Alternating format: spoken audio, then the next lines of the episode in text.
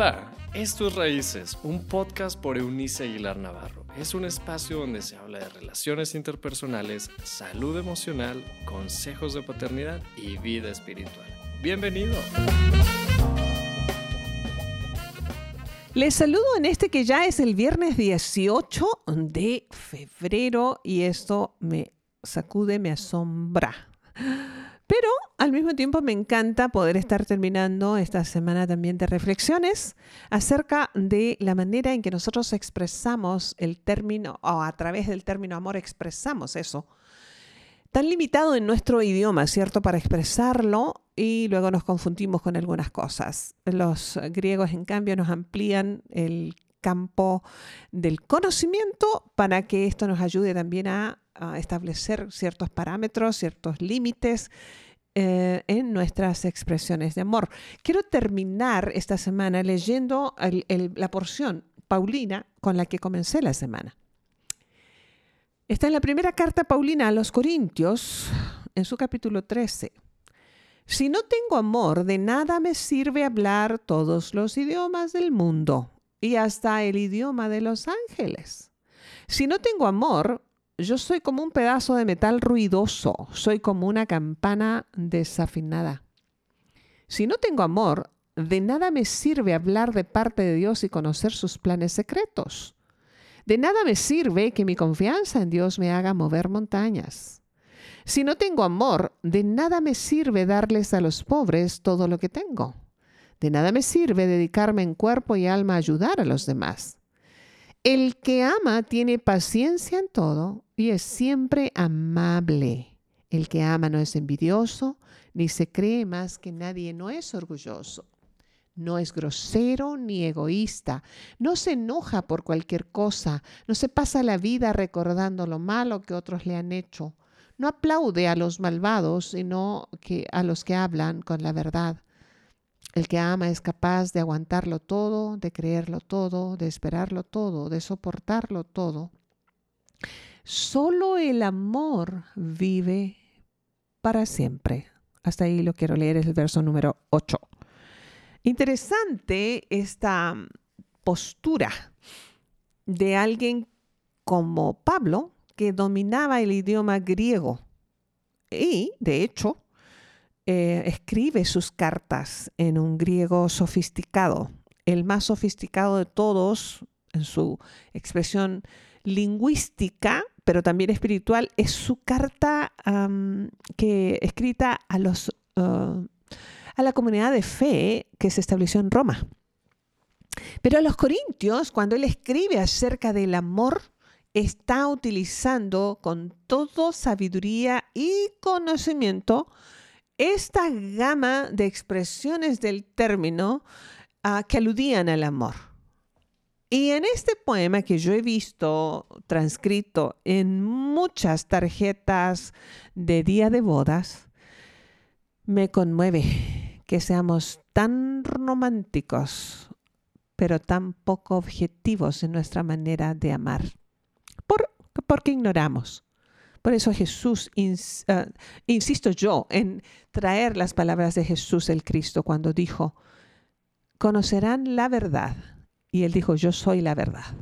Conocerán la verdad y la verdad los liberará de su ignorancia, de su egoísmo, de su, nula transformación, de su conformismo, de su banalidad, de su erotismo limitado al amar, de esta, falta de conocimiento de ser un buen amigo, de, de, no desarrollar relaciones profundas como familia, como padres e hijos, de los hijos a los padres. Y hoy quiero cerrar con lo que les dije el lunes. Esta es la expresión del amor perfecto, el amor que Dios nos mostró a través de Cristo el amor que Él además espera que bebamos de Él, porque es la fuente, y darlo y prodigarlo. Primero a nosotros mismos. Jesús lo dijo, no, que debemos amar a los demás de la misma manera en que nos amamos a nosotros mismos. Ahora, ¿cómo amas a los demás? No sé. Con eh, dudas permanentes, con resentimiento, con límites, siendo una persona muy amargada, siendo una persona que se protege demasiado, siendo una persona que no tiene ningún miramiento en lo físico, en su amor erótico o en su amor eh, filial, no sabe ser el amigo que debe ser. estas personas que siempre están reclamando, o bueno, no sé si siempre, pero están reclamando constantemente que no tienen amigos, que están muy solos. Pero dice el texto bíblico, el que quiere amigo tiene que mostrarse, tiene que ser amigo. Usted debe valorar su amor filial desde la compañía, fíjese bien, o ausencia de compañía en los tiempos difíciles. Wow. Ah, lo conversaba, creo, hace unas semanas atrás con mi hijo, que pasó por el periodo de COVID, tan común cada día más en nosotros, bendito momento en que las vacunas se dieron, este, que ya los efectos, por supuesto, son mucho menores, y aun cuando el mayor número de personas se está contagiando, hasta conveniente, no sé, científicamente hablando, etcétera. Y en esos días me dijo mamá, de las experiencias más interesantes vividas durante estos días fue el movimiento de mi comunidad de fe de mis amigos. Tuve una atención impresionante y eso me llenó el corazón de la misma manera que estaban llenándose mis oídos. De gratitud y de la importancia que tiene creerle a Dios. El que quiere amigos debe mostrarse amigos. De sembrar en la vida de los demás atención, tiempo, generosidad, dádiva extravagante, porque esa semilla es lo que vas a cosechar. Entonces, Dios quiere que nosotros aprendamos a amar de Él. Él no es, no es que Dios tenga amor, amigos míos. Dios es el amor. Es el amor. Entonces, ¿cómo encaja en Dios el amor eros? Bueno, es bien, es bien sencillo. Si Dios nos creó con la capacidad de la expresión sexual, habla de, la, expresión sexual comprometida. No me refiero, por favor, al apareamiento vulgar de nuestros tiempos, en las películas, en las canciones, en las calles, en las fiestas, en los antros. Eso es amor de apareamiento vulgar.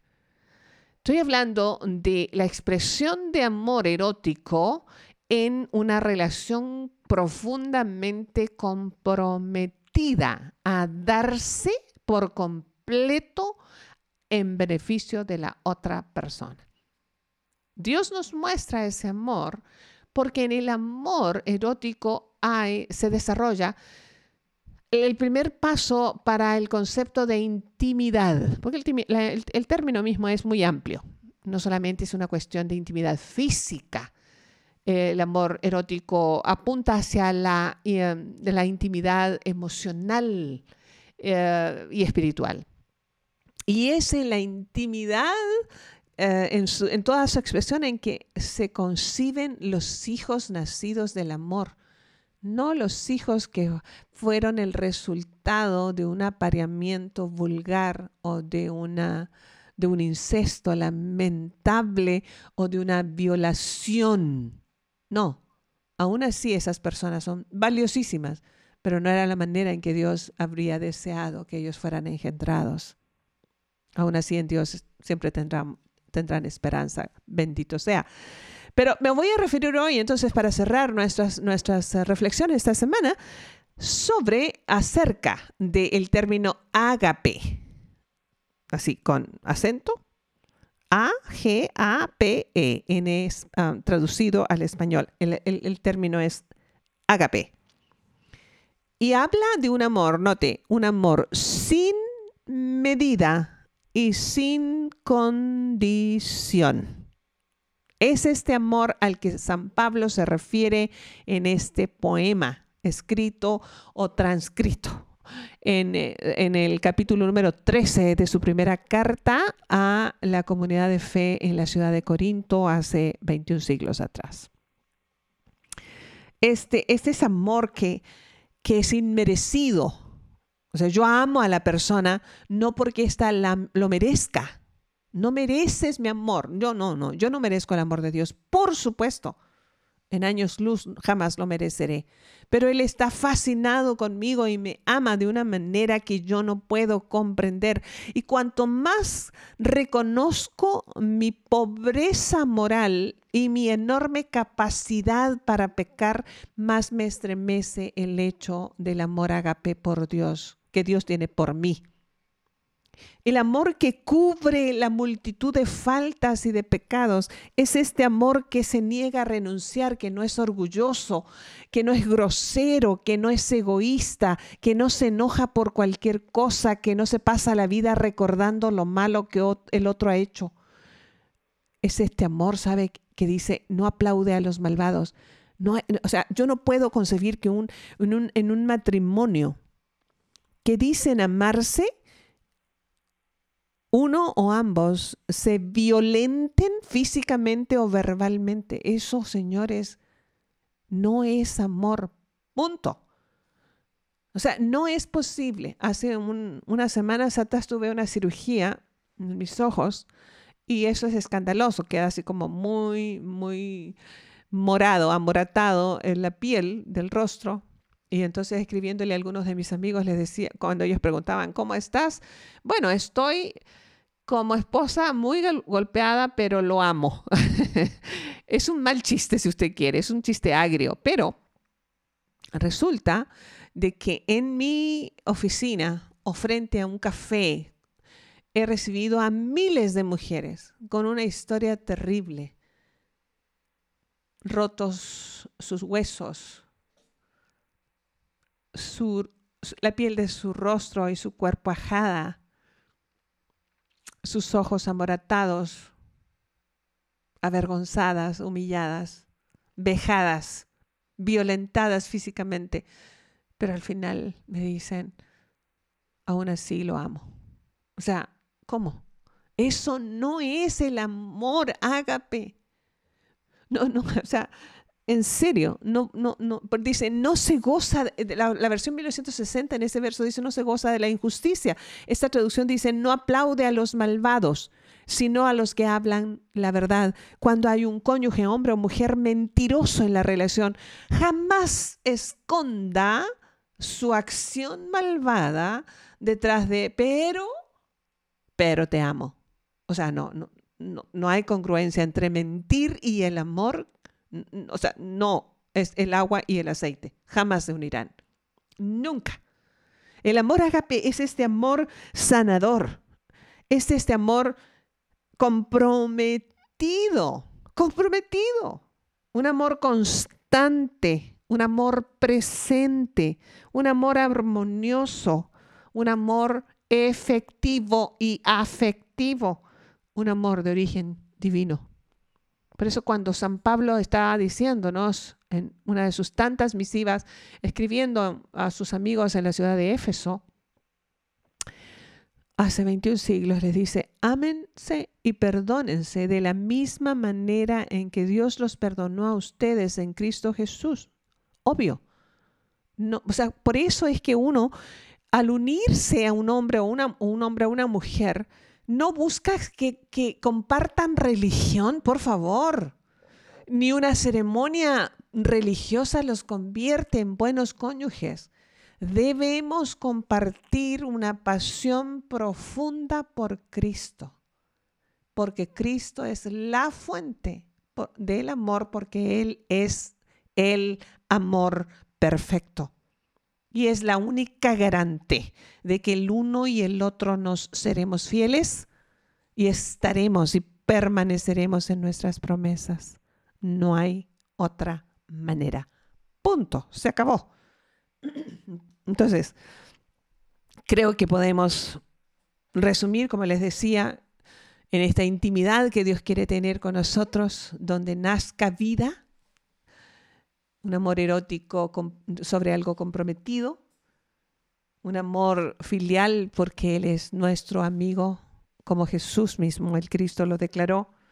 El amor estoraje, el, amor storge, dicho de, manera correcta, eh, un amor que perdura, que es poderoso y sosegado, es un amor que une como familia, como hijos y padres, como padres e hijos. En fin, y este amor que lo arropa todo, el amor ágape, el amor, la expresión del amor ágape, es la expresión del amor mostrada en la cruz. Wow. Dijo Jesús el Cristo, a mí nadie me quita la vida, yo la doy. Y era su dádiva porque era la manera única en la que el pecado de toda la humanidad podría ser cubierto frente a la triple santidad de Dios Padre y podríamos, la humanidad, ser reunidos a nuestro Creador. Es el amor ágape el que hace posible que pese a nuestras debilidades, los matrimonios, existan matrimonios armoniosos, familias funcionales hijos con un excelente nivel de salud mental, personas generosas, porque no tienen miedo a quedarse sin el recurso, porque saben que Dios en su amor ágape les proveerá. Es este amor que te mira con asombro cuando te observa. Te hace saber, te verbaliza tu valía reconoce tu valor, te levanta y te lleva a cumplir ese objetivo por el que Dios te creó. Es un amor que no avergüenza, es un amor que no golpea, es un amor que no insulta, es un amor que no miente, es un amor que vive en la verdad, que se arraiga en el compromiso. Ahora sí, benditos días o mes del amor genuino. Encerrado en estos cuatro magníficos términos griegos que nos amplían, les decía, no solamente nuestro conocimiento, pero un conocimiento que debe transformarnos.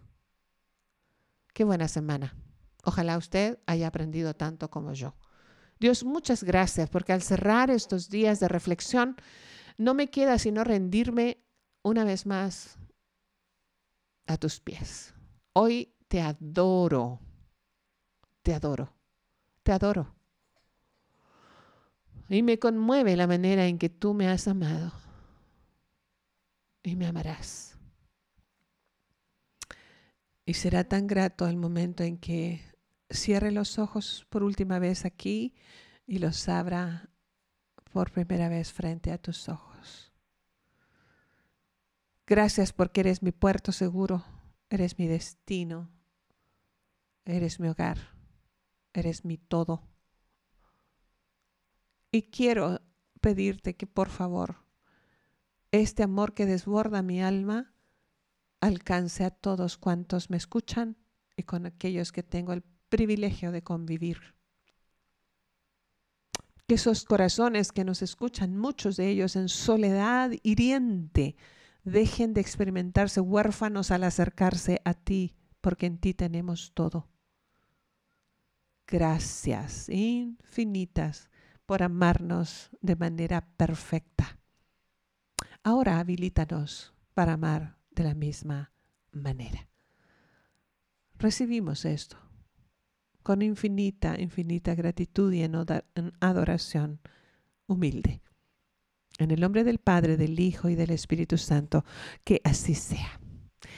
Por un fin de semana maravilloso y un reencuentro con nosotros el próximo lunes, si Dios así lo dispone. No olvide ingresar a nuestra página www.euniceaguilar.com y suscríbase si no está suscrito a nuestro correo electrónico para poder hacerles llegar una carta que envío semanalmente donde llevo una reflexión y usted puede escribirme y hacerme saber si esto le está sirviendo, de dónde nos está escuchando.